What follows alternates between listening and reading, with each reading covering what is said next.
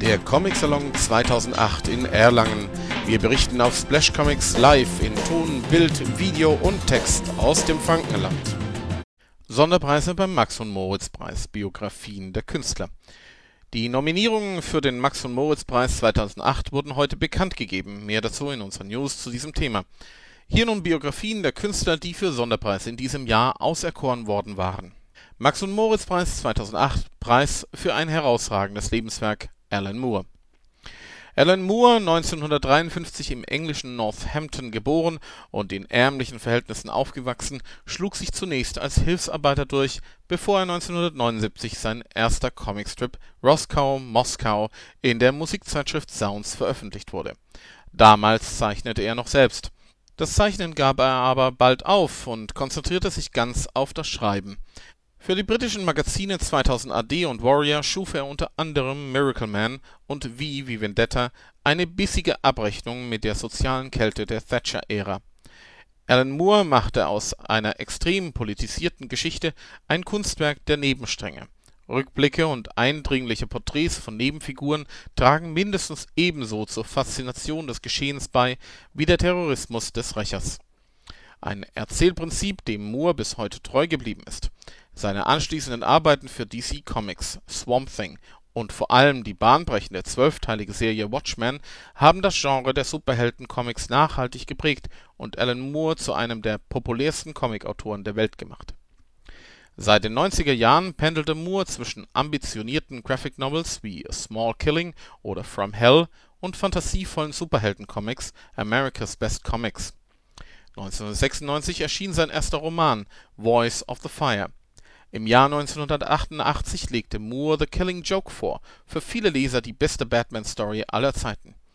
Gemeinsam mit Bill Sienkiewicz veröffentlichte er im Jahr darauf Brought to Light, eine düstere Parabel über den Missbrauch politischer Macht.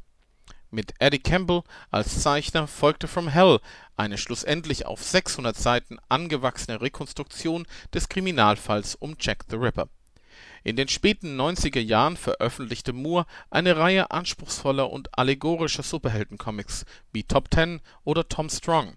Er spielte mit fiktiven Gestalten der viktorianischen Literatur in The League of Extraordinary Gentlemen Zusammen mit seiner Lebensgefährtin, der amerikanischen Künstlerin Melinda Gabby, entstand Lost Girls, eine erotische Comicfabel, die kunstgeschichtliche und literaturästhetische Ansätze mit Pornografie verbindet.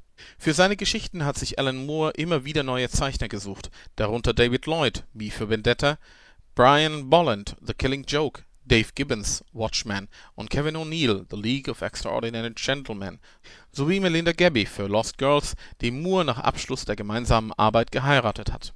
In der Vielfalt seiner Stoffe ist er nur noch mit dem Asterix-Erfinder René Goscinny zu vergleichen. Dabei agiert Moore weitaus kompromissloser, was seine Qualitätsmaßstäbe angeht. Drei seiner Graphic Novels wurden verfilmt: From Hell, The League of Extraordinary Gentlemen und V Vendetta von allen drei Filmen hat er sich aber distanziert. Gespannt darf man deshalb auf die anstehende Verfilmung von Watchmen sein, da Regisseur Zack Snyder 300 vor allem eins möchte: einen Film inszenieren, der Moore gefällt. Alan Moore ist nicht nur einer der gefragtesten und renommiertesten Comicschaffenden unserer Zeit, er ist auch einer der originellsten und wagemutigsten, wenn es darum geht, der Gattung neue Wege aufzuzeigen und neues Terrain auszuloten er ist weltweit mit zahlreichen Comicpreisen ausgezeichnet worden, unter anderem 2000 mit dem Max-und-Moritz-Preis als bester Szenarist. Moore lebt mit Melinda Gabby nach wie vor zurückgezogen in seiner Geburtsstadt Northampton in Mittelengland. Das Leben kann man nicht in literarische Gattungen unterteilen. Es ist ein erschreckender, romantischer, tragischer, komischer Science-Fiction-Western-Kriminalroman.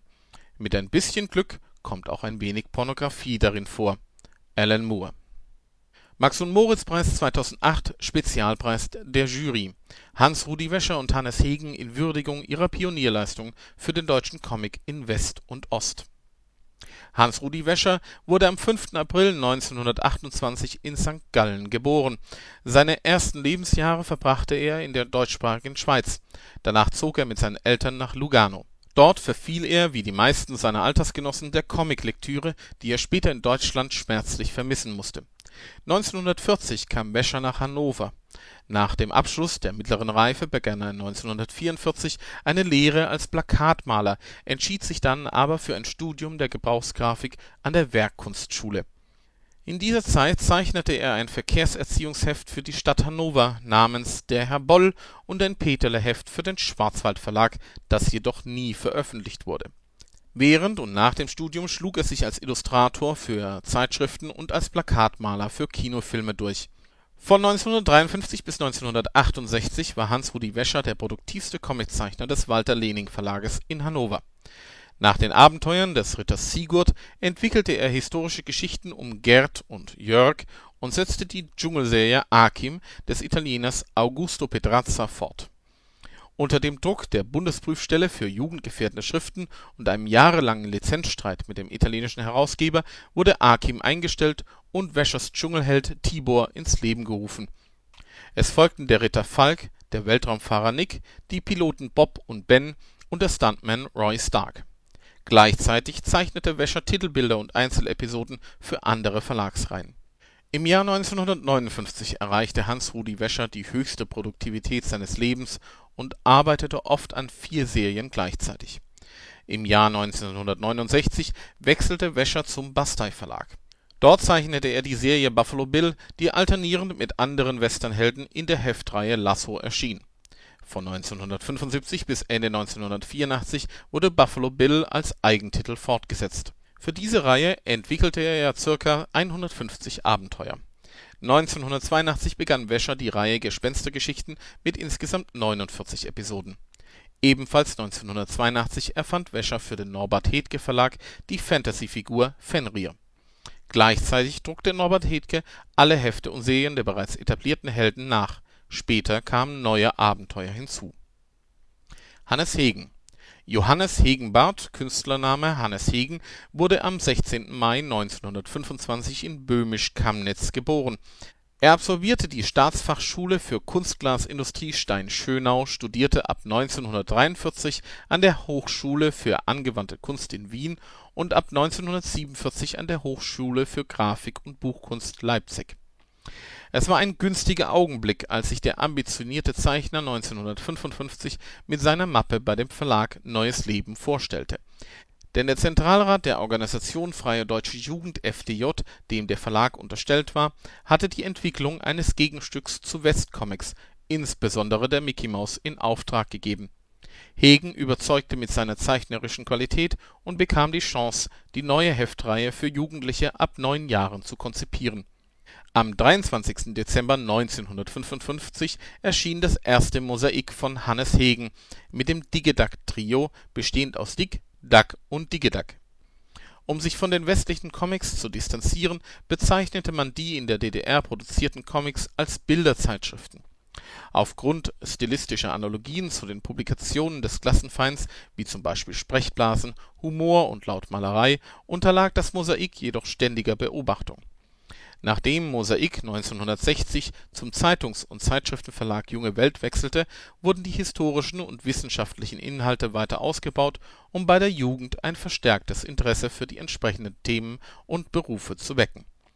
Während es den meisten DDR-Bürgern nicht vergönnt war zu reisen, waren die Digedacks in Raum und Zeit weltweit unterwegs.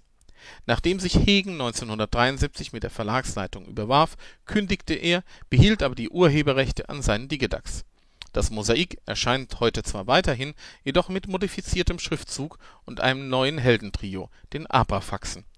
Die Geschichten von Dick, Duck und Digiduck sind inzwischen komplett in Buchserien und Reprintmappen im Buchverlag Junge Welt veröffentlicht worden, der 2006 mit dem Teslov Verlag fusionierte